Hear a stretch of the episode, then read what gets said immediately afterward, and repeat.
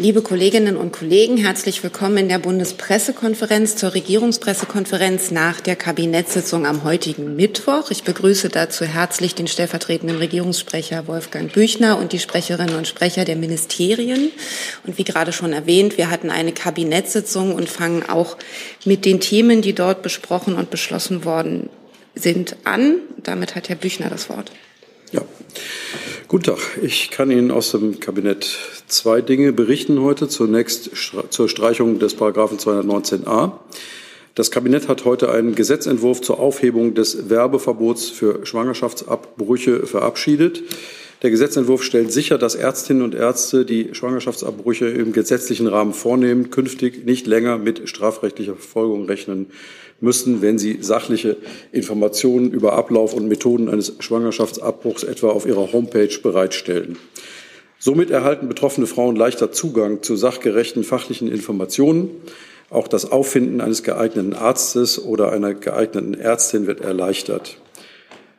Begleitende Änderungen des Heilmittelwerbegesetzes sollen gewährleisten, dass Werbung für Schwangerschaftsabbrüche zukünftig nur unter den strengen Vorgaben des Heilmittelwerbegesetzes erlaubt ist. Damit wird sichergestellt, dass die Aufhebung des Werbeverbots nicht zu Lücken im grundrechtlich gebotenen Schutzkonzept für das ungeborene Leben führt.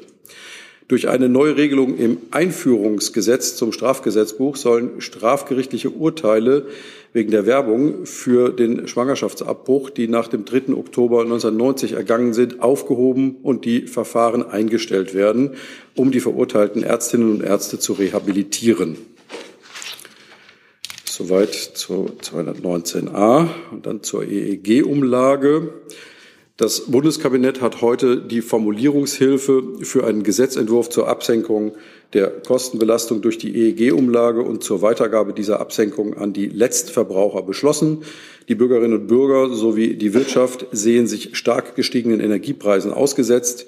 Die EEG-Umlage nimmt trotz bereits mehrfacher Absenkung, zuletzt zum 1. Januar 2022 auf 3,723 Cent pro Kilowattstunde, immer noch einen signifikanten Anteil an den sogenannten staatlich veranlassten Kostenbestandteilen der Stromkosten der Letztverbraucher ein. Deswegen setzt die Bundesregierung hier an, um die Stromkosten zu senken. Bereits im Koalitionsvertrag ist vorgesehen, die EEG-Umlage ab dem Jahr 2023 vollständig aus dem Energie- und Klimafonds zu finanzieren. Mit diesem Gesetzesvorhaben treten Bundesregierung und Koalitionsfraktionen dem Preisanstieg nun noch früher entschieden entgegen und sorgen für eine spürbare Entlastung.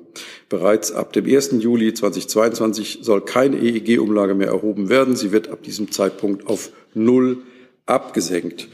Damit sichergestellt ist, dass diese Maßnahme den Letztverbrauchern zugutekommt, enthält das Gesetz Regelungen zur Weitergabe der Absenkung. Stromlieferanten werden zu einer Absenkung der Preise um den Betrag der Absenkung der EEG-Umlage verpflichtet.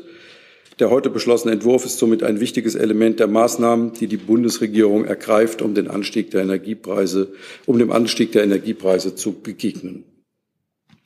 Soweit aus dem Kabinett.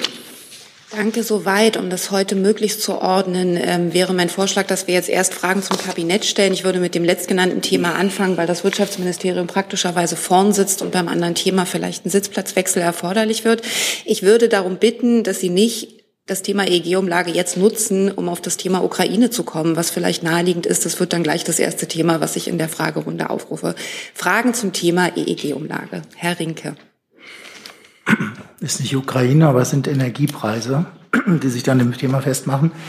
Eine Frage an Herrn Büchner und eigentlich dann das Finanzministerium, ob es Berechnungen gibt, äh, wie hoch die äh, Steuermehreinnahmen sind durch die äh, weiter gestiegenen Energiepreise, weil der Staat da ja über Mehrwertsteuer und Energiesteuer doch mehr einnimmt als ursprünglich geplant. Gibt es da irgendwelche Größenvorstellungen, die Sie uns mitteilen können? Mir sind solche Berechnungen nicht bekannt. Kann das Finanzministerium ergänzen?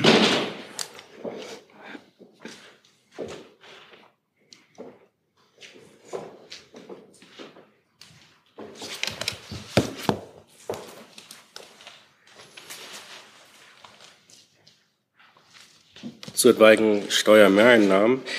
Ähm, kann ich Sie auf Folgendes verweisen. Die aktuellen monatlichen Entwicklungen der Steuereinnahmen können Sie den Monatsberichten des Bundesministeriums der Finanzen entnehmen.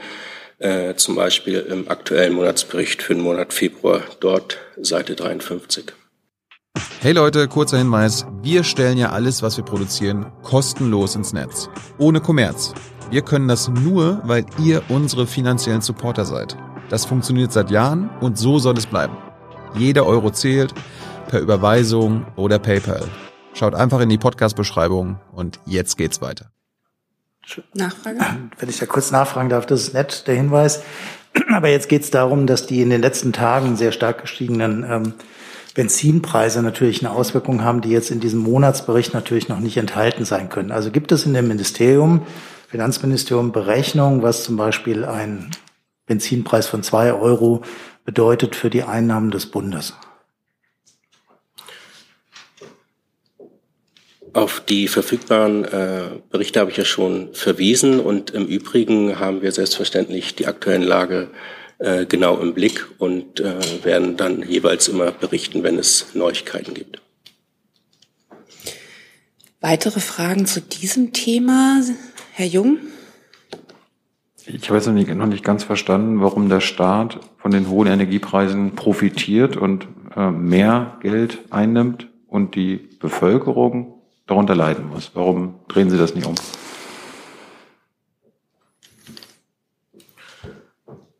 Der Minister hat sich grundsätzlich hierzu schon äh, geäußert. Darauf verweise ich. Und wie gesagt, wir haben die äh, aktuellen Entwicklungen äh, genauestens im Blick.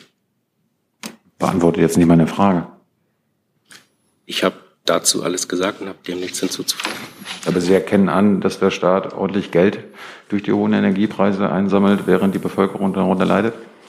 Ich habe eben ausgeführt, dass wir die Situation im Blick haben und äh, über die Äußerungen des Ministers, äh, die dazu getätigt worden sind, bisher äh, nichts hinzuzufügen habe. Der Kollege, dessen Namen ich gerade schon wieder nicht parat habe. Kein Problem, Wesecke, RTL, NTV. Wenn wir gerade schon bei hohen Energiepreisen und auch hohen Spritpreisen sind, äh, eine Frage, die auch vielleicht das Verkehrsministerium beträfe, ähm, aber auch wer sich sonst berufen fühlt. Ähm, was ist denn von Vorschlägen von Greenpeace zu halten, da mit einem beispielsweise autofreien Sonntag oder auch dem Tempolimit zu reagieren? Gibt es in der Richtung Überlegungen aus den Ministerien? Welches Ministerium kann darauf antworten? Verkehr?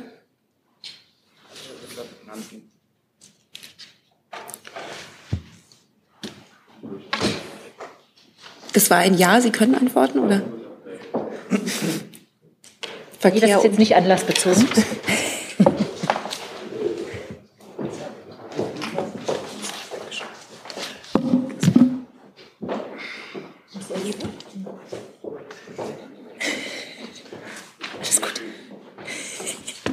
So, jetzt ist die Frage Wirtschaft oder Verkehr. Wer, wer beginnt? Worum ging es jetzt? Um den autofreien Sonntag? Also ehrlich gesagt ähm, sehe ich uns da jetzt nicht so. Ich kann vielleicht äh, zu eben noch mal was sagen ähm, zu dem ähm, Staat und, und den Bürgern. Wir hatten ja gerade ähm, die Ansage, dass heute im Kabinett die Abschaffung der EEG-Umlage war.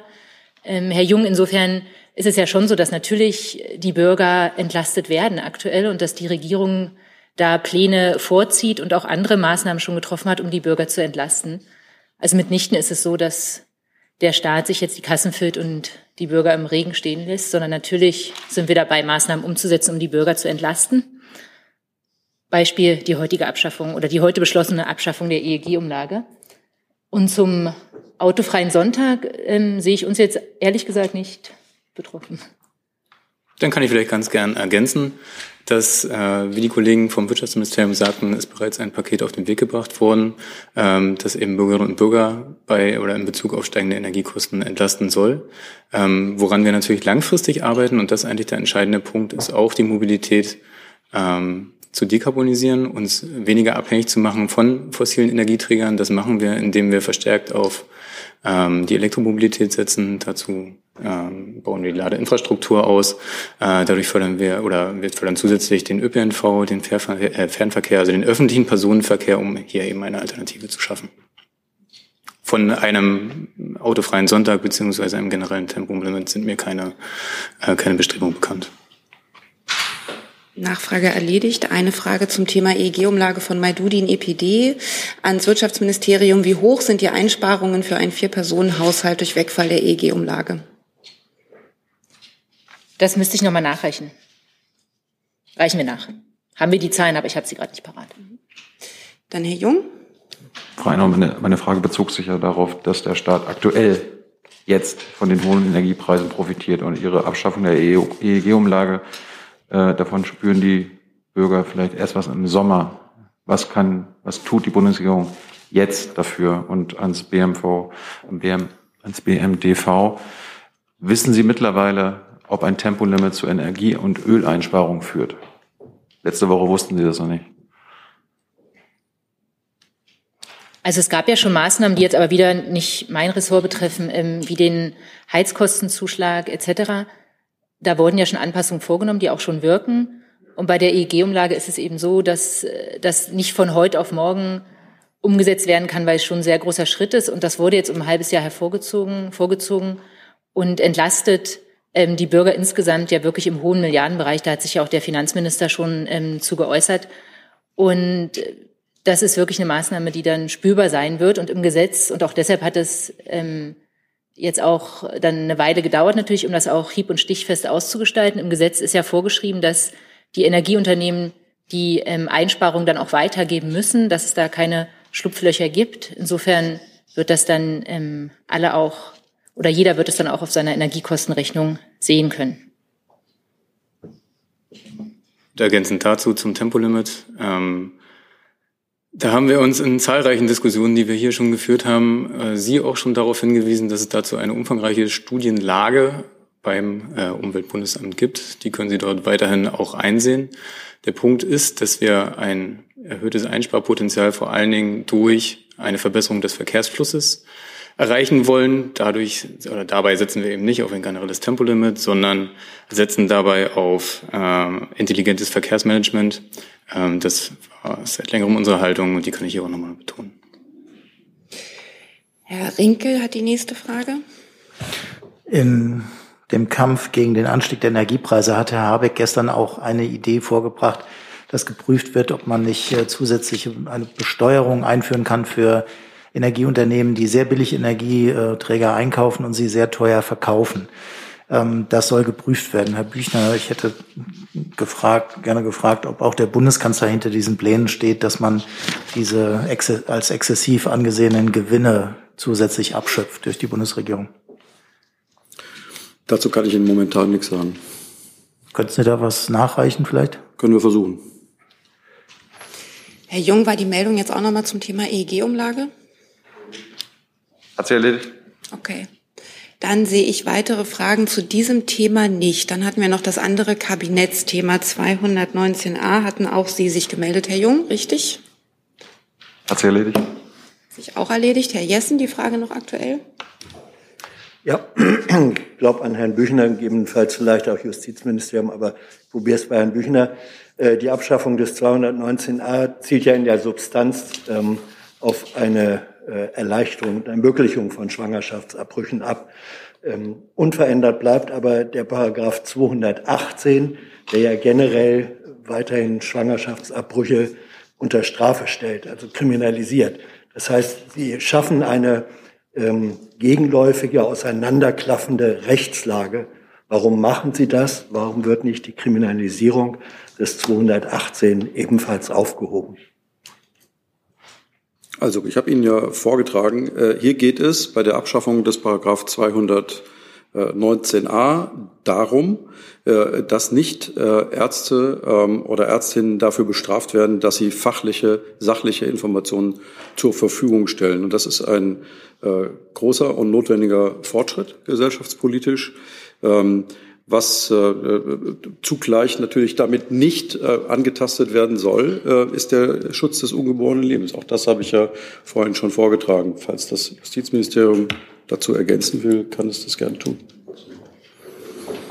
Dann warten wir erstmal den Sitzplatzwechsel ab.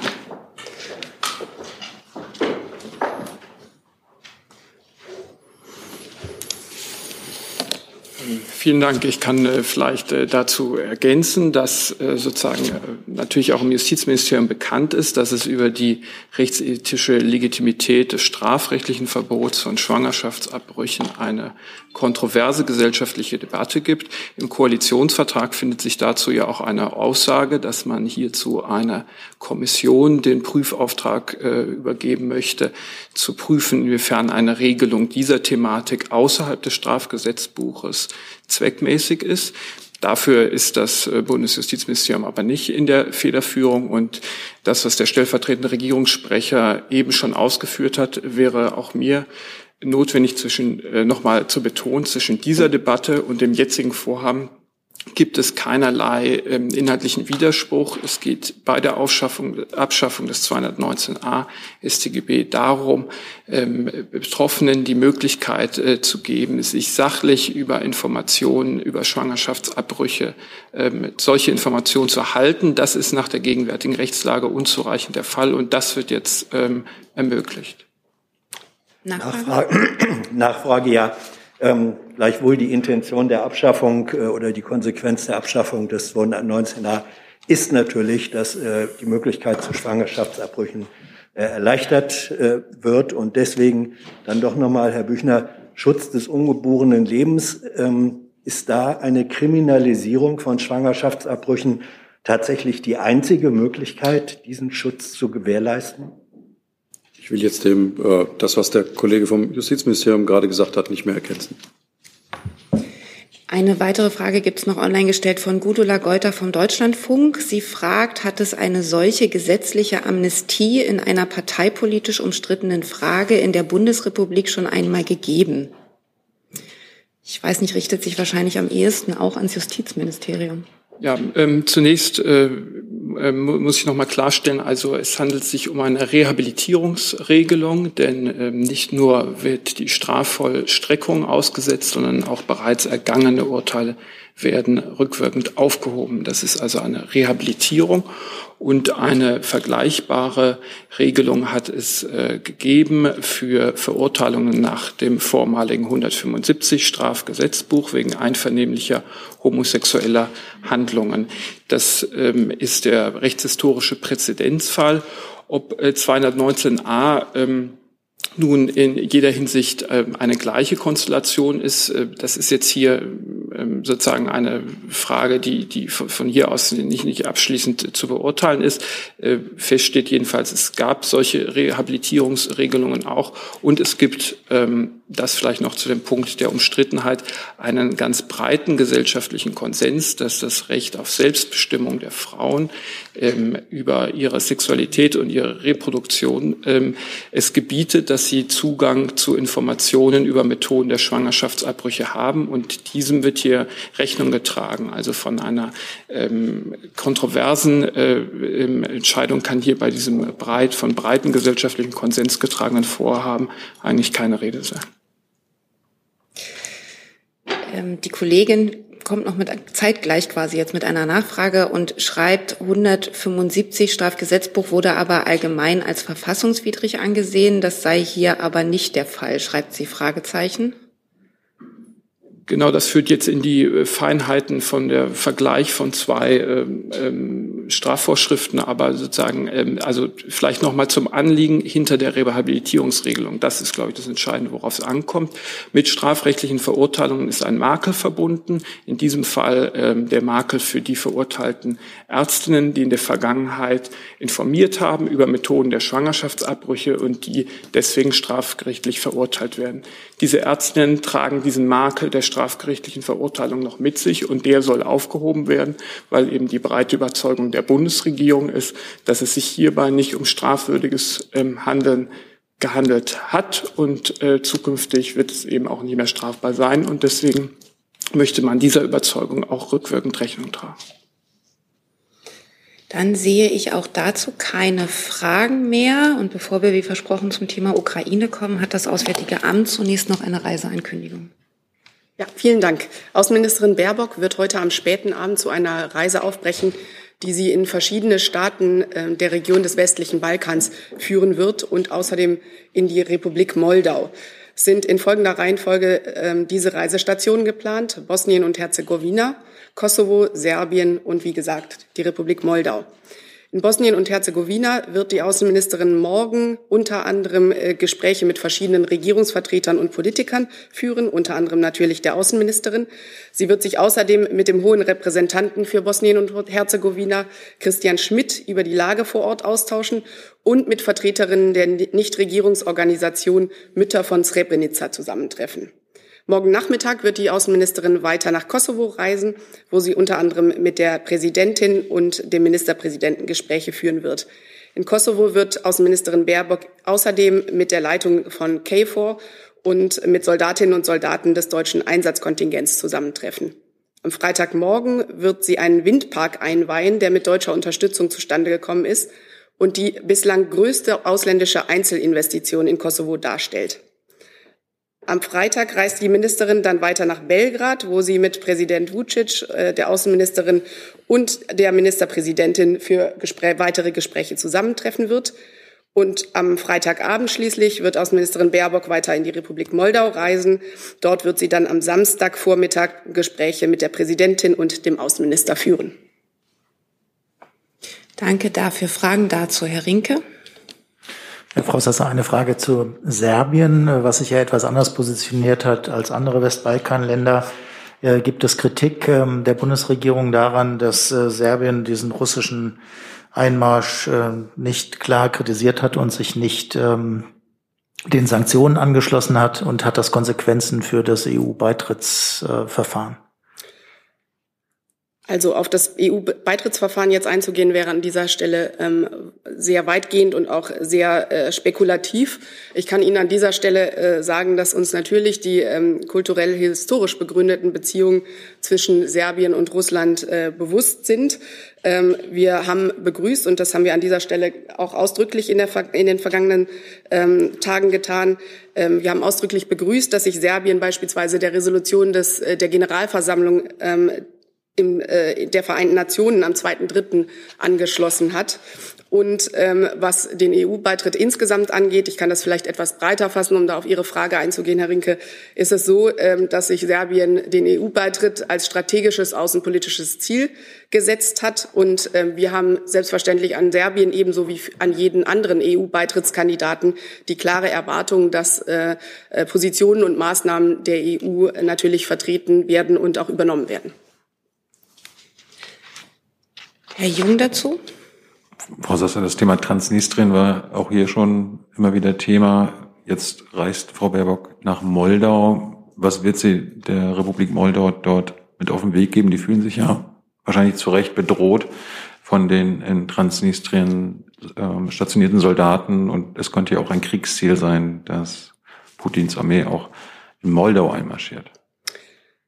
Herr Jung, Sie haben äh, vollkommen recht. Ähm, wir haben in der Vergangenheit über das Thema Transnistrien hier schon gesprochen und es gibt mir Gelegenheit, äh, jetzt auch noch mal ausdrücklich nachzureichen. Sie hatten dazu ja in der vergangenen Woche schon gefragt. Ich möchte allerdings an dieser Stelle ausdrücklich nicht über mögliche Kriegsziele von Herrn Putin äh, spekulieren. Es geht aber, wie Sie zu Recht ähm, gesagt haben, durchaus auch in der, ähm, bei den Gesprächen, die Außenministerin Baerbock in der Republik Moldau führen wird, natürlich um die Lage in der Ukraine. Sie wissen, dass äh, Moldau eines der Zielländer für Flüchtlinge ist. Das heißt, es geht, äh, geht auch um die Lage der Flüchtlinge vor Ort. Und natürlich geht es auch um die politische Situation in der Republik Moldau, ganz speziell natürlich auch um die politische Lage in Transnistrien selber. Sie wissen, dass ähm, dass äh, es äh, seit langem bereits äh, Verhandlungen gibt, um zu einer Lösung des Transnistrien-Konflikts zu kommen. Ähm, zu den Vermittlern in diesem Verhandlungsformat gehört neben der OSZE, der EU, ähm, den USA und der Ukraine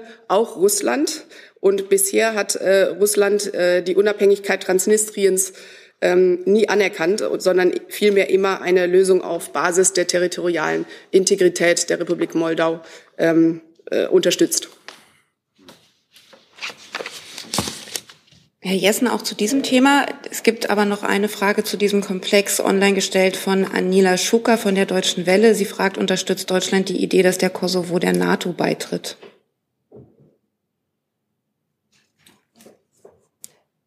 Ich kann Ihnen an dieser Stelle keine neue Position der Bundesregierung hierzu mitteilen. Dann ist die alte Position der Kollegin hoffentlich bekannt. Ansonsten müsste sie noch mal nachfragen. Ähm, Herr Jessen.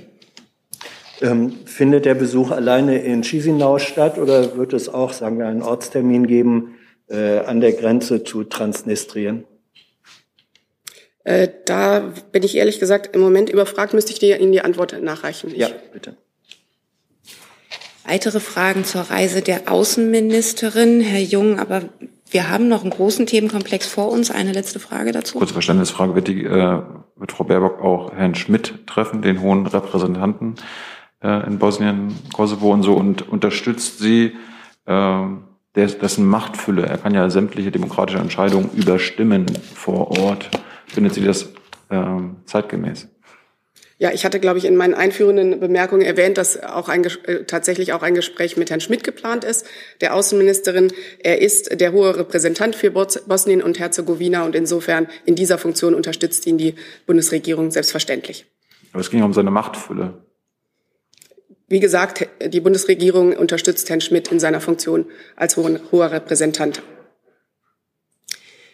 Ich würde dann gern das Thema wechseln und zum Thema Ukraine kommen, zu dem ich viele Fragen online habe und mir auch im Saal signalisiert wurden. Und wir fangen im Saal an bei Herrn Clement. Welches nehmen Sie? Das können Sie sich frei wählen. Die Frage richtet sich an Sie, Herr Kall. Einmal können Sie ein Update geben zu den aktuell erfassten Flüchtlingen in Deutschland. Vielleicht auch mit einer Einschätzung, wie hoch die Dunkelziffer sein dürfte, denn es wird ja nur ein Bruchteil vermutlich erfasst werden. Ja, ich kann sagen, dass bis heute Vormittag 80.035 Kriegsflüchtlinge aus der Ukraine in Deutschland festgestellt worden sind. Das sind Zahlen der Bundespolizei, die ihre Kontrollen deutlich verstärkt hat, insbesondere in Zügen und an Bahnhöfen. Aber es finden weiterhin keine Binnengrenzkontrollen innerhalb des Schengen-Raums an den Schengen-Grenzen ähm, zu Tschechien, zu Polen statt. Und insofern kann die Zahl höher sein. Aber das ließe sich jetzt gerade nicht beziffern. Wir wissen von vielen geflüchteten Menschen, dass sie tatsächlich sehr schnell zu Familien, zu Angehörigen, zu Freunden weiterreisen, dass viele solche Verbindungen bestehen. Und das ist natürlich auch absolut ihr, ihr freies Recht und ihre, ihre Freiheit in Deutschland. Es gelten 90 Tage Visafreiheit. Ähm, und ein genaueres Bild ergibt sich dann, ähm, wenn Menschen zum Beispiel Sozialleistungen brauchen, wenn sie einen Schulplatz brauchen, also wenn sie sich dann bei Behörden registrieren oder in eine Erstaufnahme kommen und natürlich dort registriert werden, weil sie dort auch Hilfe bekommen dann ergibt sich jetzt sozusagen auch von Tag zu Tag ein genaueres Bild. Die 80.035 sind diejenigen, die die Bundespolizei bisher registriert hat. Eine kurze Nachfrage noch dazu. Sie hatten ja am Montag den Königsteiner Schlüssel angesprochen bei der Verteilung ja. und auch die Gespräche zwischen Bund und Ländern, die da laufen. Können Sie das noch etwas konkreter ausführen? Wie weit ist man da, was die Verteilung der Menschen auf die einzelnen Bundesländer betrifft? Ähm, dann eben auch mit der Nachfrage, zumal die Dunkelziffer so hoch sein dürfte, Sie verteilen dann in Anführungszeichen bei den Menschen, um die es geht, lediglich die Registrierten, richtig? Wir machen im Moment Angebote an äh, geflüchtete Menschen, die aus der Ukraine gekommen sind, ähm, in andere Bundesländer weiterzureisen, vor allem aus Berlin weiterzureisen. Wir bieten Busverbindungen an aus Cottbus, aus Berlin, aus Frankfurt-Oder. Das sind ungefähr 30 Busse, die da allein heute fahren sollen. Und es fahren auch Busse direkt aus aus Polen Städte in Deutschland an. Erfurt, Leipzig, Magdeburg, Schwerin, Rostock, Frankfurt, Bielefeld. Das ist allein aus einer Übersicht für heute. Das heißt, ähm, es gibt eben große Anstrengungen, auch Berlin da zu entlasten, weil wir natürlich wissen, dass weil der Berlin-Warschau-Express hier vorne am Hauptbahnhof ankommt und die primären Zugverbindungen eben über Frankfurt oder nach Berlin führen, dass viele Menschen hier ankommen. Ähm, Sie werden gesehen haben, dass die Bundesinnenministerin gemeinsam mit der regierenden Bürgermeisterin von Berlin, Frau Giffey, am Montag auch am Hauptbahnhof sich selber ein Bild gemacht hat und ähm, diese also alle Anstrengungen darauf gerichtet sind, das jetzt bestmöglich zu koordinieren, Berlin da zu entlasten, auch durch Manpower zu entlasten, dadurch, dass Mitarbeiterinnen und Mitarbeiter des Bundesamts für Migration und Flüchtlinge hier in Berlin helfen, ähm, insbesondere bei der Registrierung, dass das THW hier äh, ganz massiv hilft, übrigens nicht nur in Berlin, sondern in ganz vielen Städten in Deutschland sind über 300 Einsatzkräfte des THW im Einsatz und wie gesagt, die Bundespolizei hat ihre Anstrengungen deutlich verstärkt. Also der Bund unterstützt durch Koordination, aber eben auch ganz stark durch Manpower aus den Bundesbehörden. Und ja, die Koordination zwischen Bund und Ländern läuft im Rahmen sozusagen ständiger Schaltkonferenzen auf, auf allen Ebenen, sowohl auf den Fachebenen zwischen den Stäben, die es im Bund, in den Ländern, in den Kommunen gibt, als auch auf politischer Ebene. Eine Frage zu dem Thema online gestellt von Katharina Seiler. An der Stelle an die Kollegin Kling von der Schwäbischen Zeitung. Ihre Fragen halte ich für beantwortet.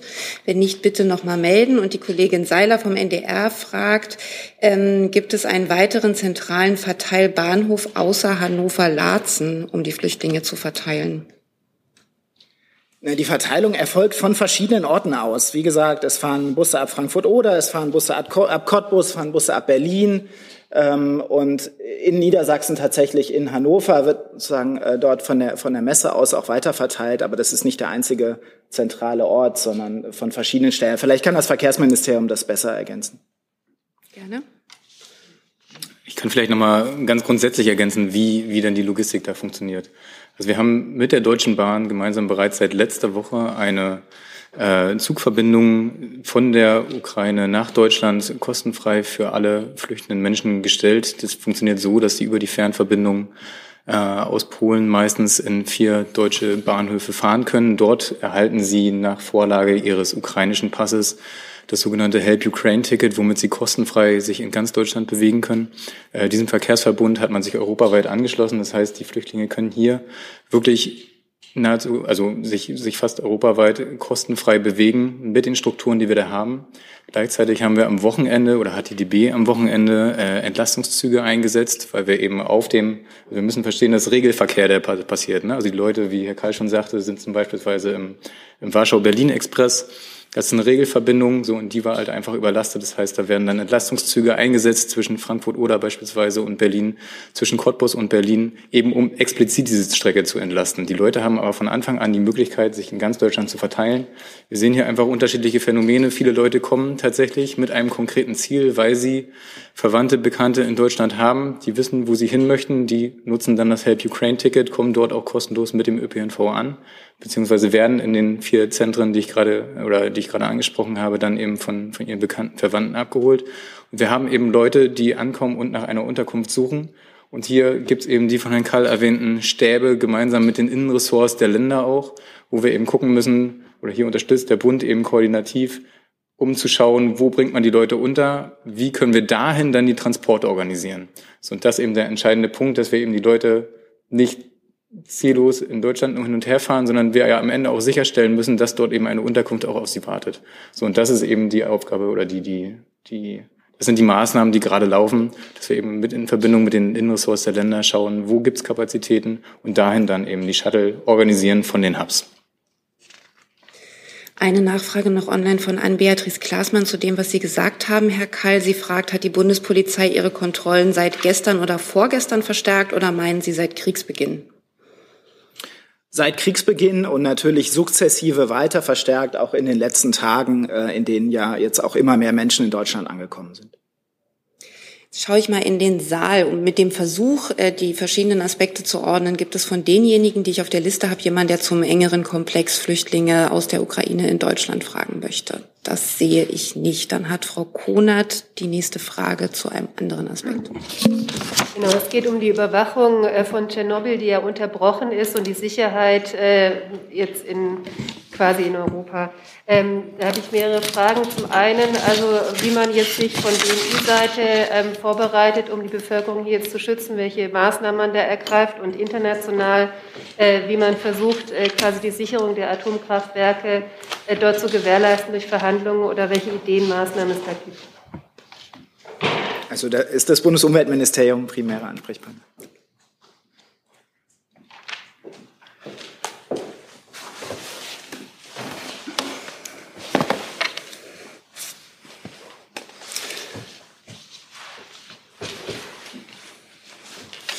Ja, diese Meldungen haben uns auch erreicht. Die sind relativ frisch. Ähm, wir sind gerade dabei, uns ein Bild davon zu machen, von der Lage vor Ort.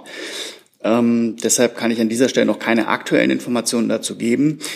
Ähm, die letzten Wochen haben allerdings gezeigt, dass wir sehr gut informiert werden über die Situation der ukrainischen Atomanlagen, über die ukrainische Sicherheitsbehörde vor Ort, ähm, aber eben auch über die Internationale Atomenergieorganisation. Das heißt, da bestehen Kontakte. Wir hatten bislang immer ein sehr gutes Bild. Ähm, diese Meldung, die wir jetzt hören, der gehen wir nach. Und ähm, ich glaube, an der Stelle bleibt einfach nur zu sagen, niemand kann, wirklich niemand kann Interesse daran haben, dass ähm, es da zu einem Unfall kommt mit potenziell desaströsen Folgen.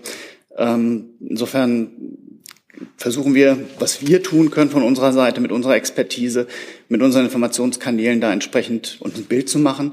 Wir gehen aber auch davon aus, ähm, dass es Kräfte vor Ort gibt, die da entsprechend ähm, helfen können. Insbesondere gefragt ist natürlich die Besatzung, die jetzt in Tschernobyl noch gearbeitet hat. Sie haben vielleicht auch gelesen, die sind seit zwei Wochen dort vor Ort. Das Wichtigste bei solchen Anlagen ist immer, dass es die Leute, ähm, die auf diese Anlagen geschult sind, äh, sind, die eben tatsächlich auch am besten wissen, wo da Gefahrenquellen, ähm, Schwachstellen und ähnliches sind.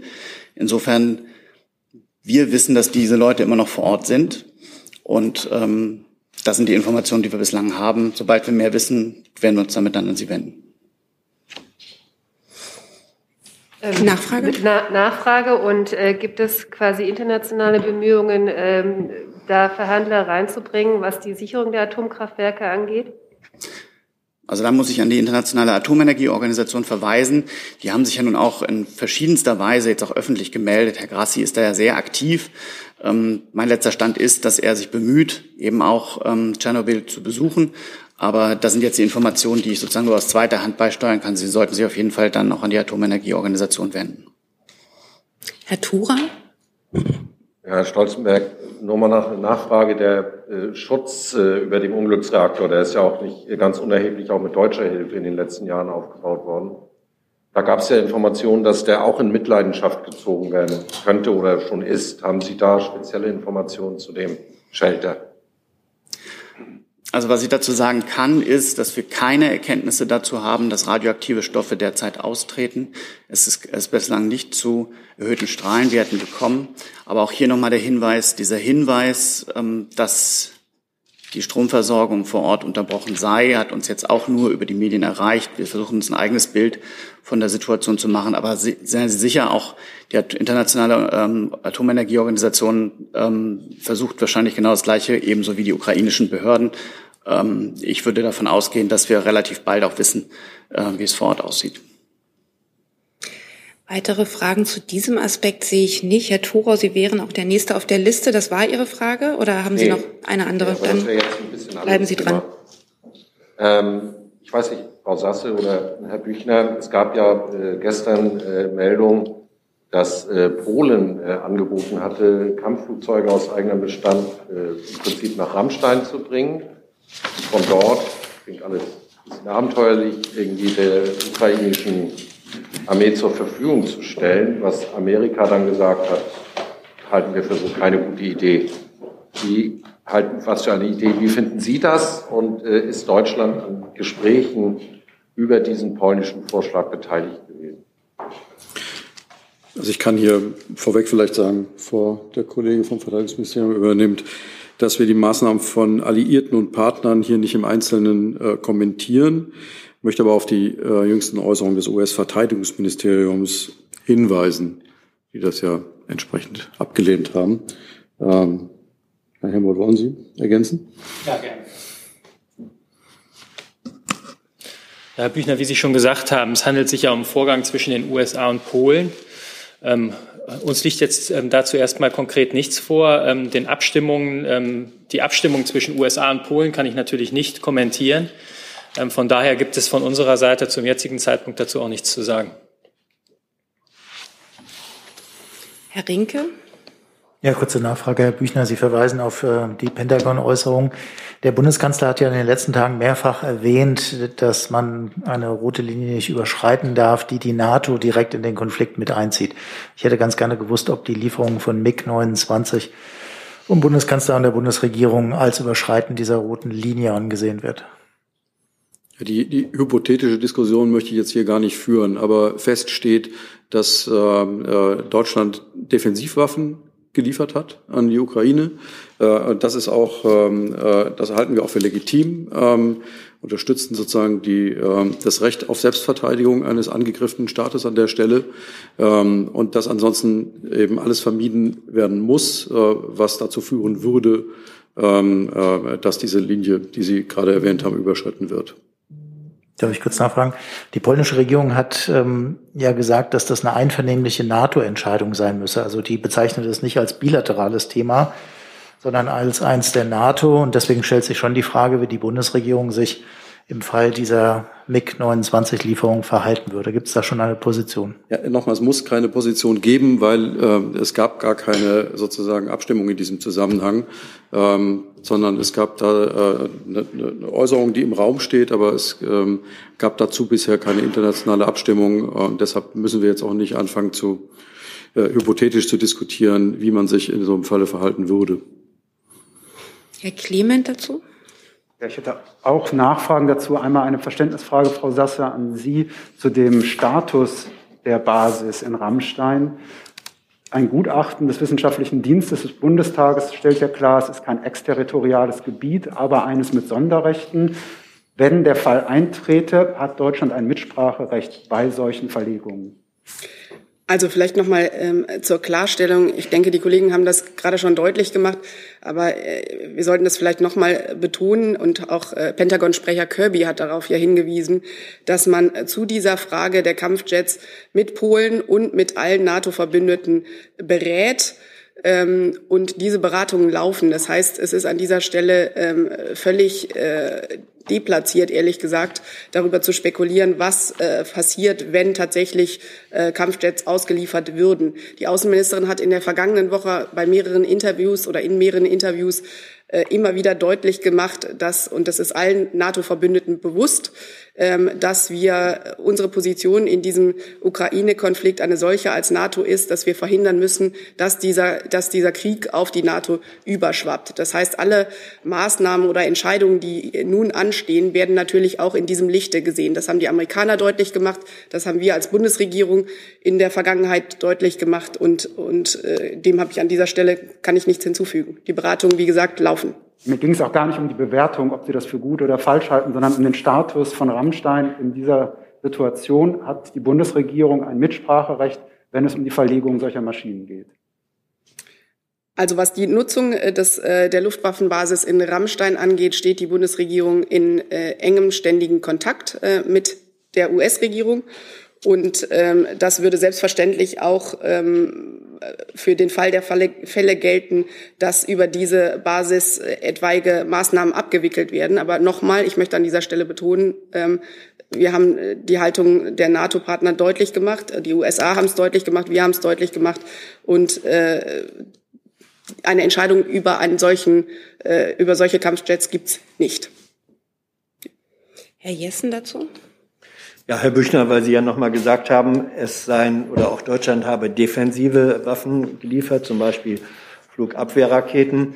Äh, verstehe ich das richtig, dass die Bundesregierung einen substanziellen Unterschied sieht zwischen der Lieferung von defensiv einsetzbaren Waffen und MiG-29 und dass dieser substanzielle Unterschied eben in der Einsetzbarkeit dieser jeweiligen Waffensysteme liegt? Ähm, Sie sehen insofern die Sache richtig, dass die Bundesregierung ähm, äh, ohnehin schon sich ähm, sehr weit bewegt hat in ihrer Position gegenüber früher, dass man ähm, in diesem Fall, äh, weil es sich um einen völkerrechtswidrigen Angriff ähm, auf, ein, äh, auf ein Land in Europa handelt, ähm, äh, zum ersten Mal auch Waffen in ein Konfliktgebiet äh, liefert. Ähm, aber äh, die, Deutschland hat hier eine ganz klare Haltung. Ähm, dass wir Waffen liefern, die der Selbstverteidigung dieses Landes dienen. Und äh, genau das haben wir auch getan. Nachfrage. Die Position äh, der Ukraine ist ja, dass äh, die Mix äh, genau diesem Zweck der Selbstverteidigung alleine dienen würden. Diese Einschätzung teilen Sie nicht. Ich, ich möchte nochmal, also ich möchte diese Diskussion und die, die Spekulation über die Mix hier gar nicht führen, äh, weil sie nicht ansteht. Äh, es gibt hier keine ähm, es gibt sozusagen, es gibt auch gar nichts abzustimmen, weil es ähm, an der Stelle keine ähm, äh, entsprechenden ähm, Vorgänge gibt, in die Deutschland hier involviert ist. Weitere Fragen zu diesem Aspekt sehe ich im Moment nicht. Dann würde ich mal zwei Fragen zusammenstellen, ähm, die in die gleiche Richtung zielen, die online gestellt wurden. Zum einen von Herrn Ayash. Die beziehen sich darauf, dass die ukrainische Regierung einem internationalen Abkommen zugestimmt habe, wonach die Ukraine ein neutrales Land sein könnte. Und er fragt, unterstützt die Bundesregierung diesen Vorschlag? Und die Frage von Thomas Nehls, ist ein bisschen ähnlich. Er fragt, liegt eine am Horizont aus Kiew aufziehende Neutralität als Verhandlungsoption auf der Linie der deutschen Außenpolitik und könnte ein solches Modell wie bei Schweden und Finnland eine EU-Mitgliedschaft durchaus einschließen? Da brauche ich nochmal den ersten Teil, bitte. Das war ein bisschen viel auf einmal. Ja, Also die Fragen zielen beide danach um die, um die Frage, äh, soll, soll die Ukraine äh, ein neutrales Land sein? Unterstützt die Bundesregierung das? Liegt das auf der Linie der deutschen Außenpolitik? Fragt Thomas Niels und er ergänzt die Frage eben auch noch, ob solch ein Modell wie bei Schweden und Finnland eine EU-Mitgliedschaft durchaus einschließen könne. Ähm, vielleicht eher etwas allgemeiner in der Antwort. Äh, wir, wir haben diese Äußerung seitens äh, der Ukraine zur Kenntnis genommen. Äh, für uns steht bei diesen Fragen im Vordergrund, die Ukrainerinnen und Ukrainer müssen die Freiheit haben, selbst über die politische Ausrichtung zu entscheiden. Diese darf ihnen nicht von außen aufgezwungen werden und schon gar nicht durch einen Angriffskrieg. Gibt es weitere Fragen dazu im Saal? Das sehe ich nicht. Dann wäre ich im Saal bei Herrn Jung mit einem neuen Aspekt zum Thema Ukraine. Ist das richtig oder hat sich erledigt? Ich wüsste es gerade nicht. Gut, dann bin ich bei Frau Dahn.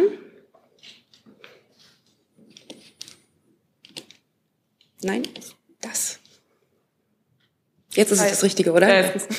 Ja, ich hätte noch mal eine Frage ans BMWK zur äh, Energieunabhängigkeit von Russland. Ähm, konkret zur Kapazitätsplanung. Haben Sie da aktuelle Daten, wie viele Gigawatt an Kohle momentan im Netz sind und wie viele in Reserve gehalten werden? Und gibt es da irgendwelche neuen Entwicklungen oder Fortschritte, was die Planung der strategischen Reserven angeht? Das letzte habe ich jetzt nicht verstanden, in der strategischen Bewertung? Äh, der strategischen Reserven. Ach so, okay. Ähm, ja, Sie fragen ja vor dem Hintergrund ähm, äh, ja, der, der fossilen oder der Abhängigkeit von fossilen Energieträgern aus Russland, ähm, die jetzt natürlich ähm, stark, also seit dem, seit dem Angriffskrieg stark zu Buche schlägt und wo, wo es jetzt für uns darum geht und wo wir, ähm, und das hat auch Minister Habeck mehrmals betont, ähm, jetzt die Priorität darin sehen, die Energieunabhängigkeit von Deutschland und Europa hier zu stärken. Und da ist auf jeden Fall der erste und stärkste Pfeiler, um das zu erreichen, der Ausbau der erneuerbaren Energien. Das wollen wir jetzt massiv vorantreiben. Und dann gibt es natürlich die anderen ähm, Säulen, die auch dazukommen müssen. Und da ist ähm, eine wichtige Säule die Diversifizierung natürlich des Bezugs von fossilen Energieträgern. Ähm, das betrifft Gas vor allem und das betrifft auch Kohle und Erdöl, eben auch die Steinkohle aus Russland, dass man auch dort versucht, ähm, die, den Bezug zu diversifizieren und die Kohle aus ähm, verschiedenen Ländern zukünftig ähm, zu beschaffen. Aktuell liegt ja der Anteil von Russland dabei 35 Prozent. Und dann ist die nächste Frage eben ähm, die der Kohlekraftwerke, die noch in Betrieb sind und des Kohleausstiegs bis 2030.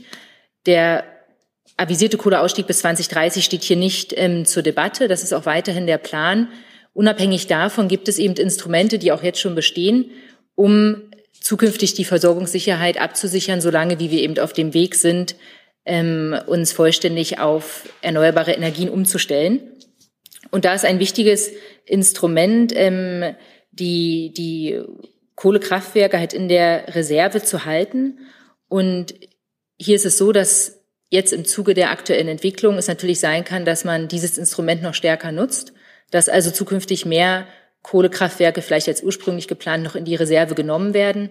Das heißt, die laufen dann nicht, aber sie stehen zur Verfügung, falls es zu Engpässen kommt. Das ist der aktuelle Plan. Und aktuell ist es so, ähm, dass sich in der Sicherheitsbereitschaft Braunkohlekraftwerke in einem Umfang von 1,9 Gigawatt befinden. Ähm, zuletzt wurde zum 1.10.2019 ähm, Kraftwerke in die Sicherheitsbereitschaft überführt. Jetzt hätte ich hier noch eine Liste von ähm, Kraftwerken, aber das könnten wir vielleicht sonst auch nachreichen bei Interesse. Ähm, wenn Sie da nochmal genau die Namen der Kraftwerke wissen wollen, dann können wir das gerne noch mitteilen. Herr Delfs, auch dazu eine Frage? Ja, ich habe eine Frage an, an Herrn Büchner zum selben Thema. Ähm, wie kann man das jetzt eigentlich oder, oder andersrum gefragt, am vergangenen Montag hat ja der Bundeskanzler eine, einen Wortlaut verbreiten lassen, aus dem eigentlich hervorgeht, kann man auch, heißt sogar richtig so, dass die deutsche oder europäische Energieversorgung ohne russische Energiequellen nicht anders gesichert werden kann. Und zuvor hatte ja auch schon der Vizekanzler sich im Grunde in eine ähnliche Richtung geäußert und äh, ebenfalls gesagt, äh, dass er sich auf jeden Fall gegen so ein komplettes Embargo wenden würde. Kann man daraus jetzt folgern, dass für die anstehenden Verhandlungen beim informellen EU-Gipfel äh, morgen, der morgen beginnt, dass da Deutschland im Grunde auf sich, sich ganz klar auf die Position zurückzieht, dass da mit, praktisch, dass man da nicht mitmachen wird, äh, ein EU-weites äh, Komplettembargo, also Öl und Gas äh, gegen Russland äh, zu unterstützen. Ich glaube, der Bundeskanzler und auch ähm, die anderen Bundesminister, die sich dazu geäußert haben, haben ja auch deutlich gemacht, dass es hier nicht nur um ähm, Energielieferungen für Deutschland geht, sondern ähm, um äh, viele andere europäische Staaten ebenso. Ähm, wie der Bundeskanzler am 7.3. gesagt hat, arbeitet die Bundesregierung mit ihren Partnern innerhalb der Europäischen Union und darüber hinaus seit Monaten mit Hochdruck daran, Alternativen zu, russischem, zu russischen Energie zu entwickeln. Und darüber hinaus ist es wichtig, unsere Abhängigkeit von fossilen Energien insgesamt zu verringern. Der Bundeskanzler hat zudem erläutert, dass die Bundesregierung derzeit wichtige Maßnahmen zur Gewährleistung der Energieversorgungssicherheit vorbereitet bzw. eingeleitet hat. Darf ich noch eine Nachfrage stellen? Genau. Es gibt ja eine Reihe von EU-Staaten, die mittlerweile auch für so ein Embargo sind, nachdem die USA das ja äh, gestern auch verkündet haben. Äh, insofern äh, ist es ja nicht ganz richtig offenbar, dass alle europäischen Staaten äh, ihre Energieversorgung dadurch bedroht sehen oder wenn, dann würden sie das anscheinend in Kauf nehmen. Würde Deutschland das auch in Kauf nehmen, wenn es da eine gemeinsame Front gegen Russland geben sollte? Das Letztere hatte ich aber auch nicht behauptet. Ähm, und an der Stelle muss ich dann halt schon sagen, äh, gute Übung ist es, dass wir solchen, solchen Beratungen, äh, die jetzt ja dann stattfinden werden in den nächsten Tagen, nicht vorgreifen möchten. Ähm, es gibt auch Online-Fragen zu dem Thema. Äh, eine kommt von der japanischen Nachrichtenagentur, richtet sich ans BMWK, findet morgen ein G7-Energieministertreffen statt, lautet die Frage. Das müsste ich nochmal nach, ähm, nachschauen, habe jetzt die Kalender nicht parat. Dann können Sie es vielleicht. Aber ich, ja, während der Doch, ich findet statt, denke ich. Ähm, sollte es nicht so sein, melden wir uns nochmal. Aber doch, doch. Mhm. Ich sehe auch Nicken, falls es der Kollege nicht sieht, vom Auswärtigen Amt und vom äh, stellvertretenden Regierungssprecher. Dann ist die Frage wahrscheinlich beantwortet. Dann gibt es eine Frage von Andreas Lochner, Montel und ähm, Stichwort Kohlekraftwerksreserve. Beziehen sich die eben erwähnten Reserveplanungen des BMWK auf Stein- und Braunkohlekraftwerke oder nur auf Steinkohlekraftwerke? Also mit Blick auf ähm, Russland geht es ja um Steinkohle, die importiert wird. Und insofern ähm, geht es jetzt hier vor allem um die Steinkohle. Dann Herr Jessen dazu. Frage eine kurzfristige äh, Energiealternativen. Ähm, setzt Deutschland dann eher auf vermehrte Ölexporte aus Saudi-Arabien, Diktatur, oder erstmals aus Iran oder Venezuela in relevanter Steigerung? An wen richtete sich die Frage? Jetzt habe ich. Ans BMWK. Ja, zu den Bezügen jetzt von konkreten Ländern kann ich mich jetzt noch nicht äußern. Klar ist, dass unser Ziel ist, dass wir insgesamt ähm, uns breiter aufstellen, sowohl bei Gas natürlich offensichtlich, aber auch bei Öl und bei der Steinkohle. Und dann ähm, sind das auch immer Fragen natürlich, die dann die Unternehmen, die sich am Weltmarkt auch ähm, die Energieträger beschaffen, dann auch beantworten. Es sind ja aber selbstverständlich auch politische Implikationen, äh, so wie beim Embargo gegen Russland. eine Entscheidung für vermehrte Öleinkäufe aus Saudi-Arabien oder aber Venezuela oder Iran sind politische Implikationen. Es bedeutet, dass diese, all diese drei genannten Staaten aber bei Ihnen diskutiert werden als Optionen? Wie gesagt, ich kann jetzt davon keine Diskussion über konkrete Staaten berichten. Klar ist das Ziel, dass wir uns breiter aufstellen müssen. Und noch klarer ist das Ziel, dass wir in mittlerer Frist und schneller als ursprünglich geplant auf die erneuerbaren Energien umsteigen müssen, um genau diese Diskussionen um verschiedene Länder dann nicht mehr führen zu müssen, nicht mehr in dem Ausmaß führen zu müssen und um selber souveräner zu werden, was die Energieversorgung angeht. Die nächste Frage dazu hat die Kollegin auf der von uns aus gesehen linken Seite, rechten Seite. Melissa Eddy von the New York Times. Eine Frage. Äh, aus Russland gab neulich äh, die Bedrohung, möglicherweise äh, Nord Stream 1 äh, abzuschalten. Ist, was würde das äh, bedeuten für Deutschland und ist die Bundesregierung, gibt es da Planungen, äh, das ähm, zu ersetzen, wenn das zu Fall käme? Also wir haben die, diese Drohung zur Kenntnis genommen. Dazu kann ich mich jetzt aber im Einzelnen nicht äußern. Klar ist, und das hat auch Minister Habeck in den letzten Tagen, leider ja jetzt auch fast schon Wochen, ähm, immer wieder betont, wir sind für den Fall, dass von jetzt auf gleich die Importe fossiler Energieträger aus Russland ausfallen sollten, gut aufgestellt mit Blick auf den Rest des Winters jetzt, auf den Frühling, auf den Sommer. Aber mit Blick auf den kommenden Winter müssen wir eben genau das umsetzen, was ich jetzt gerade auch schon angesprochen habe, wir müssen uns da breiter aufstellen. Wir müssen unabhängiger werden von den Energieimporten ähm, aus Russland. Und wir müssen Maßnahmen vorantreiben, die zum Beispiel die Gasspeicherfüllstände betreffen. Und da haben wir ja jetzt schon in der Ressortabstimmung ein Gesetz für die, ähm, also zum Thema Gasspeicher und die Gasspeicherbefüllung und wollen dort in Zukunft eben bestimmte Füllstände zu bestimmten Stichtagen im Jahr vorschreiben, sodass wir dann ähm, im Dezember 22 mit den Gasspeichern so gut aufgestellt sind, dass wir dann auch ähm, sicher durch den Winter kommen. Und wie schnell kann das gehen mit äh, diese Vorschriften von den äh, ähm, Vorstandniveaus? Das ist jetzt in der Ressortabstimmung und das Ziel ist, dass es möglich, möglichst bald vom Kabinett beschlossen wird, damit eben der Sommer auch ähm, da ist, um dann die Gasspeicher zu füllen. Eine Frage gibt es online zum Thema Nord Stream 2 jetzt allerdings von der staatlichen russischen Nachrichtenagentur RIA Novosti. Andreas Peter fragt, wie bewertet die Bundesregierung die Wahrscheinlichkeit von Schadenersatzklagen der am, an Nord Stream 2 Konsortium beteiligten Unternehmen und hat sie diesbezügliche Vorkehrungen getroffen? Bewerte ich gar nicht, weil ich nicht darüber spekuliere. Dann machen wir im Saal weiter bei Herrn Jung. Herr Büchner, äh, EU-Kommissionspräsident von der Leyen hat die Bürger und Bürgerinnen der EU zum Energiesparen aufgerufen, also auf die individuelle Ebene ist sie da gegangen. Unterstützt der Kanzler diesen Aufruf von Frau von der Leyen? Und was kann die Bundesregierung eigentlich tun, abseits von Appellen an die Bürger, ähm, Energie einzusparen? Was wollen sie tun? Warum tun sie nichts? Also die, da sind ja schon wieder eine Menge Unterstellungen in der Frage, von wegen, warum tun wir nichts. Also äh, Sie hatten ja vorhin schon äh, von meiner Kollegin vom BMWK äh, den Hinweis bekommen, dass äh, äh, die Bundesregierung schon eine ganze Menge unternommen hat, um ähm, die Bürgerinnen und Bürger zu entlasten. Ähm, es geht um Energie einsparen, also den Verbrauch einsparen. Ähm, es gibt ähm, in erster Linie jetzt mal ähm, äh, den, den Aspekt, dass wir schauen müssen, dass ähm, die Bürgerinnen und Bürger mit dieser neuen Situation klarkommen. Und darum kümmert sich die Bundesregierung jetzt auch. Nachfrage? Ähm, Moment.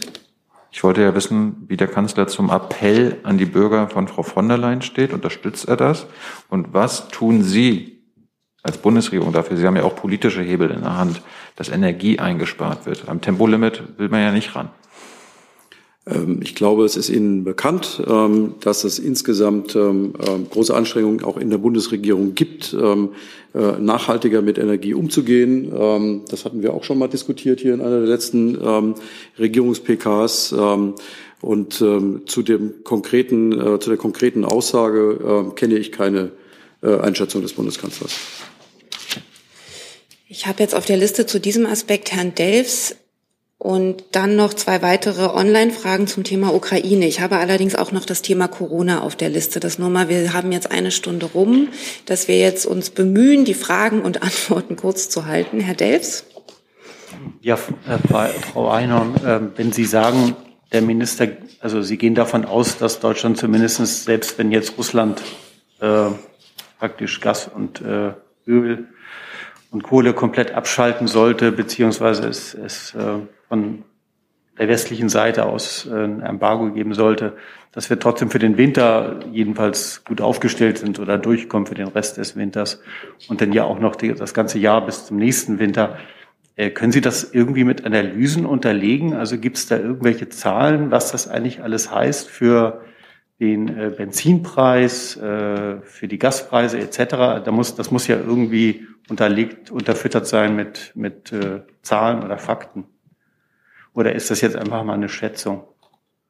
Eine Schätzung ist das nicht, sondern das ist ähm, unsere Kenntnis und unsere Überzeugung. Es ist ja so, dass die natürlich jetzt die Heizperiode ähm, bald vorüber ist und dass dann der Gasverbrauch natürlich stark sinken wird. Die Füllstände der Speicher sind jetzt ungefähr um 30 Prozent. Das war in anderen Jahren zu diesem Zeitpunkt auch so. Und wir haben ja auch ähm, schon eingegriffen und haben schon ähm, Geld auch zur Verfügung gestellt, um LNG aufzukaufen. Wir haben auch schon ähm, sogenannte Long-Term-Options gezogen, um die Speicher aufzufüllen in der Vergangenheit, in den vergangenen Wochen. Also insofern haben wir da schon jetzt ein Level erreicht, wo wir sagen können, auf Grundlage dieser Zahlen, ähm, dass das reichen wird. Aber nichtsdestotrotz, klar, sobald dann die Heizperiode wieder losgeht, ähm, bis dahin müssen weitere Maßnahmen kommen. Sonst ähm, würde es eng werden, unter dem, in dem Fall, dass, dass dort Lieferungen ausblieben. Eine Nachfrage. Jetzt sind die Benzinpreise ja schon äh, auf breiter Front über zwei Euro. Was ist denn da eigentlich die Schmerzgrenze für den Wirtschaftsminister? Wo, wo man sagen würde, na, dann wird es doch ein bisschen schädlich für die deutsche Wirtschaft und da müsste man dann doch eingreifen oder ist, also was heißt es, man kommt durch? Mit welchem Preis kommt man denn eigentlich durch? Also eine Schmerzgrenze in Euro und Cent kann ich Ihnen jetzt nicht nennen, aber ich kann noch mal wiederholen, was der Minister ja gestern auch gesagt hat, zum Beispiel im, im Brennpunkt gestern Abend, dass genau der Aspekt, den Sie jetzt ansprechen, der Grund dafür ist, dass er sagt, ähm, dass ein Embargo aus deutscher Sicht ähm, jetzt aktuell nicht der ähm, richtige Weg wäre und dass die Situation da zum Beispiel auch eine ganz andere ist als jetzt in den USA, weil wir eben abhängiger sind das muss man zur Kenntnis nehmen, ähm, würden die Preissprünge bei uns groß sein. Und das würde zu stärkeren Preisen natürlich an der Tankstelle führen, beim Gas und so weiter, ähm, bis hin zu wirtschaftlichen Ausfolgerungen Folgen für die Lieferketten und für die ähm, Herstellung der Unternehmen. Und das hätte dann Auswirkungen bis hin zu Arbeitslosigkeit. Das hat er gestern auch so gesagt. Das wäre dann alles nicht mehr auszuschließen. Und insofern gilt es eben ähm, dem jetzt zuvorzukommen und die Maßnahmen zu ergreifen und umzusetzen, die auf, den Tisch, die auf dem Tisch liegen. Und da gibt es ja Möglichkeiten. Ähm, wie gesagt, das Sp Gasspeichergesetz ist schon in der Ressortabstimmung. Also wir sind da dran. Und ähm, das Ziel ist eben genau, dass die Preise ja in einem Level sich bewegen, ähm, wo man sagen kann, das ist jetzt natürlich, sind das Kosten, die mit dem die jetzt mit den, mit den Sanktionen auch verbunden sind, aber das sind eben die Kosten, die wir auch bereit sind zu tragen. Herr Jessen noch dazu? Das ist Ukraine jenseits von Energie. Dann sind Sie noch nicht dran. Dazu haben Sie sich jetzt zu kurzfristig und zu spät gemeldet. Dann nehme ich nämlich erstmal die Fragen, die online gestellt wurden und schon lange auf eine Antwort warten. Zum Beispiel von Herrn Haug aus dem ARD Hauptstadtstudio. Er fragt das Innenministerium und das Verteidigungsministerium. Ukrainische Regierungskreise sprechen von knapp 1000 Deutschen, die in der Ukraine kämpfen. Können Sie das bestätigen oder haben Sie mittlerweile eigene Zahlen und wie viele Rechtsextreme aus Deutschland Deutschland sind in der Ukraine an Kämpfen beteiligt, lautet die Frage. Wer kann oder möchte beginnen? Soll ich beginnen? Ja, bitte. Erstmal ja, habe ich keine Frage an ja, uns erkannt. Nee, ich beginne gerne. Also die Zahl 1000 äh, kann ich Ihnen nicht bestätigen. Ähm, innerhalb des Schengen-Raums reisen äh, Menschen frei und erstmal werden dabei nicht registriert. Es gibt keine regulären Binnengrenzkontrollen, jetzt auch nicht sozusagen in die Richtung, in Richtung Osten, in Richtung Polen. Wir gehen davon aus, dass das ähm, Ukrainer sind oder Menschen mit mindestens einem deutsch-ukrainischen Hintergrund. aber Zahlen darüber ähm, können wir, können wir nicht beziffern. Was ähm, die Ausreise deutscher Extremisten, Rechtsextremisten angeht, dazu habe ich mich ja, glaube ich, am letzten Freitag hier geäußert. Die Sicherheitsbehörden haben äh, dieses Bild sehr, sehr genau auf dem Schirm, ähm, äh, versuchen Ausreisen auch durch Fahndungen und durch gezielte Ansprachen, gezielte Maßnahmen zu verhindern. Äh, wir wissen nur von einer sehr kleinen, einstelligen Zahl ähm, von deutschen Rechtsextremisten, die ausgereist sind. Kann und möchte das Verteidigungsministerium ergänzen? Ich habe keine Frage an uns gesehen. Okay. Dann gibt es online, im Saal sehe ich dazu jetzt auch keine Fragen. Online eine Frage von Boris Reitschuster richtet sich an, an Sie, Herr Büchner. Der frühere Vize-Fraktionschef der Union, Arnold Fahrz, beklage, die Bürokratie behindere die Ausfuhr wichtiger Hilfsgüter in die Ukraine. So seien in Deutschland kugelsichere Westen in großen Mengen vorhanden, würden aber nicht geliefert. Wie stehen Sie zu diesem Vorwurf, lautet die Frage. Ähm, ich kenne den Vorwurf erstmal noch nicht und ähm, werde auch nicht die Äußerung kommentieren. Dann sind Sie jetzt dran, Herr Jessen. Frage geht vermutlich ans Auswärtige Amt. Äh, Frau Sasse, wie bewerten Sie äh, die Äußerung des russischen Außenministeriums von heute? Die Militäreinsätze in der Ukraine zielten auf keinen Fall darauf ab, die derzeitige Regierung zu entfernen. Ist das sozusagen der offizielle Abschied vom Ziel des Regime Change? Wir bewerten diese Äußerungen gar nicht. Wir haben sie zur Kenntnis genommen. Hat diese Äußerung für Sie einen besonderen Charakter? Reiht sie sich ein, weil Sie wissen besser als ich, dass die Entfernung der derzeitigen Regierung eines der äh, von Russland zunächst genannten Kriegsziele gewesen war? Dazu müssten Sie doch eigentlich eine Meinung haben. Also zunächst einmal über die Ziele des Krieges hat am ehesten Herr Putin eine klare Vorstellung. Ähm, wir spekulieren da wieder äh, weder dran, noch beteiligen wir uns an solchen äh, Spekulationen. Ähm, was das Ziel insgesamt angeht, haben wir an dieser Stelle immer wieder deutlich gemacht und diese Position kann ich auch heute noch mal bekräftigen, dass es das Ziel sein muss, diesen Angriffskrieg unverzüglich zu beenden. Das ist unsere Position und da, daran halten wir fest. Alles, was dazu beiträgt, ähm, begrüßen wir selbstverständlich, aber ähm, ist das Ziel an sich als solches steht fest. Dann habe ich online noch eine Frage von Florian Kein Bildzeitung, richtet sich ans Innenministerium. Äh, nach Bildinformationen gäbe es beim Bundesamt für Verfassungsschutz jetzt eine besondere Aufbauorganisation zur Spionageabwehr russischer Dienste während des Ukraine-Krieges. Wie viele Beamte umfasst diese Taskforce, lautet die Frage. Ja, dazu kann ich Ihnen so antworten. Die Sicherheitsbehörden haben die verschiedenen Aktivitäten russischer Nachrichtendienste in Deutschland genau im Blick. Auch dem jährlich erscheinenden Verfassungsschutzbericht können Sie schon entnehmen, dass es eine hohe Gefährdungslage durch russische ähm, nachrichtendienstliche Aktivitäten gibt. Und zusätzlich zu seinen Spionageaktivitäten ist Russland weiterhin bestrebt, die politische und öffentliche Meinung in Deutschland zu beeinflussen durch Desinformation, durch Propaganda. Ähm, auch darüber haben wir in den, äh, hier in der RECPK schon gesprochen, auch in den letzten Tagen, auch dass dieses Ausmaß an Desinformation und Propaganda durch russische Staatsmedien, staatsnahe Medien nochmal sehr deutlich zugenommen hat. Das Bundesamt für Verfassungsschutz hat deshalb besondere Strukturen geschaffen, um sich dies eben auch genau anzuschauen. Herr Jung, ist das eine Frage dazu? Herr Karl, Lernfrage. Läuft denn die Kooperation zwischen deutschen und russischen Geheimdiensten in Sachen islamistischer Terrorismus weiter? Dazu vielleicht, kann ich vielleicht Ihnen, auch Herr Büchner, weil BND. Dazu kann ich Ihnen keine Auskunft geben. Ich auch nicht. Warum nicht? weil ich das ad hoc von hier aus nicht tun kann. Ich kann mich gerne schlau machen, aber wie Sie wissen, äh, können wir hier auch nur sehr bedingt äh, zu nachrichtendienstlichen Tätigkeiten ähm, Auskunft geben. Das ist Sache der parlamentarischen Gremien. Ich sehe jetzt keine weiteren Fragen mehr zum Thema Ukraine. Haben zwei Fragen zum Thema Corona noch, die ich gerne dann noch dran nehmen würde. Weitere Themen wurden mir bislang auch nicht angezeigt, sonst bitte ich darum, während der nächsten Frage sich zu melden, weil es gibt noch eine Frage von der äh, türkischen Nachrichtenagentur Anadolu an den Regierungssprecher von Erbil Basay. Er fragt, ähm, Bundeskanzler Scholz wird am Montag in die Türkei reisen. Können Sie Details zu der Reise nennen und welche Punkte auf der Tagesordnung stehen? Stehen werden.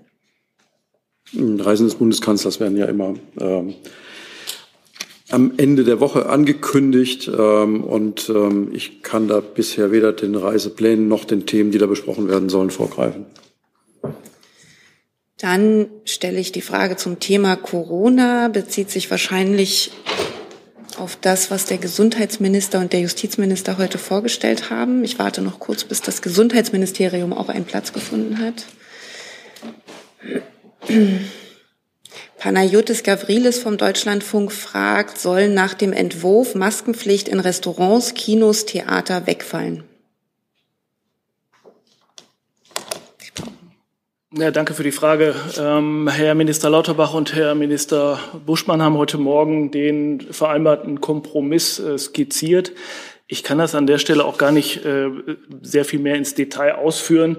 Das geht jetzt äh, ins Kabinett im Umlaufverfahren und wird dann morgen in den Fraktionen äh, beraten. Und ähm, zu den innerlichen Details würde ich darauf verweisen, was die beiden Minister vorhin vorgetragen haben. Und es gibt noch eine Frage von Boris Reitschuster zu dem Komplex. Er fragt, Österreich hat die Impfpflicht ausgesetzt mit der Begründung, sie sei aktuell nicht verhältnismäßig. Hält sie der Bundeskanzler, äh, ist ja alles verrutscht, hält sie der Bundeskanzler immer noch für verhältnismäßig? Wenn ja, was ist bei uns anders als in Österreich, fragt er. Ja, wie Sie wissen, hat, äh, wird die Frage einer Einführung einer allgemeinen Impfpflicht in Deutschland seit Ende Januar im Deutschen Bundestag debattiert. Die Meinung des Kanzlers kennen Sie, sie hat sich auch nicht geändert. Äh, wir brauchen die allgemeine Impfpflicht, um uns für den Herbst und Winter vorzubereiten. In dieser Sache ist er sich, das hat er ja selbst auch betont, nach der letzten ähm, Konferenz mit den Regierungschefinnen und Chefs der Bundesländer mit allen 16 einig. Hey Leute, kurzer Hinweis. Wir stellen ja alles, was wir produzieren, kostenlos ins Netz. Ohne Kommerz. Wir können das nur, weil ihr unsere finanziellen Supporter seid. Das funktioniert seit Jahren und so soll es bleiben. Jeder Euro zählt, per Überweisung oder PayPal. Schaut einfach in die Podcast-Beschreibung und jetzt geht's weiter. Herr Clement? Eine Nachfrage zu ähm, dem Gesetz, Herr Deffner. Ich habe Herrn Lauterbach nicht bis zum Ende verfolgen können. Ich weiß nicht, ob es da noch Thema war sind die Punkte, die er genannt hat, entweder stark steigende Inzidenzen oder sehr hohe Inzidenzen, an irgendeiner Stelle mit Zahlen hinterlegt? Was ist eine sehr hohe Inzidenz? Ähm, die, der Kompromissvorschlag sieht ja vor, dass es ähm, also sehr regional äh, zu entscheiden ist. Ähm, Bei der Hotspot-Regelung, genau. Genau. Ähm, also man muss tatsächlich gucken, da, da ist der Begriff der äh, Gebiets Körperschaften ähm, in den Entwurf eingeflossen, ob in diesen Bereichen die ähm, Infektionslage beziehungsweise die Belastung der Krankenhäuser oder des medizinischen, äh, der medizinischen Einrichtung äh, so gefährdet ist, dass man äh, handeln und reagieren muss. Aber was, er nannte ja die beiden Punkte, immer Überlastung der Krankenhäuser plus entweder eine sehr hohe Inzidenz oder eine stark steigende Inzidenz. Aber ab wann ist eine Inzidenz eine sehr hohe Inzidenz? Bei welchen Zahlen? Ja, das muss dann vor Ort entschieden werden, weil äh, die, die, gerade die Situation in den Krankenhäusern die ist ja auch sehr, sehr unterschiedlich. Also wenn man sich eine Gebietskörperschaft, beispielsweise ein Landkreis ansieht, in dem sagen wir, das einzige Krankenhaus völlig überlastet ist, dann ist natürlich da eine Überlastung. Wenn es im Nachbarlandkreis äh, reichlich freie Plätze gibt, dann eben nicht. Also das ist eben in diesem äh, Kontext zu sehen. Und der Entwurf enthält keine konkrete Zahlenvorgabe. Weitere Fragen zum Thema Corona sehe ich nicht. Es gibt allerdings einen Kollegen, nämlich Herrn Lürich vom ZWD Politikmagazin, der seine Frage zum Thema 219a verspätet gestellt hat, jetzt aber darauf drängt, doch noch eine Antwort zu kriegen. Er fragt allerdings, bevor Sie sich umsetzen, ähm, nach dem Zeitplan, wann das Gesetz in Bundestag und Bundesrat beraten wird, wie schnell das geht. Kann das Justizministerium dazu etwas sagen oder verweist es auf die anderen Verfassungsorgane? Es verweist dazu auf Bundestag und Bundesrat. Herr Lürich, vielleicht erkundigen Sie sich da. Weitere Fragen sehe ich dazu nicht mehr und auch zu anderen Themen nicht mehr. Dann danke ich Ihnen fürs Kommen und dass wir wieder etwas verlängern durften und sage bis Freitag.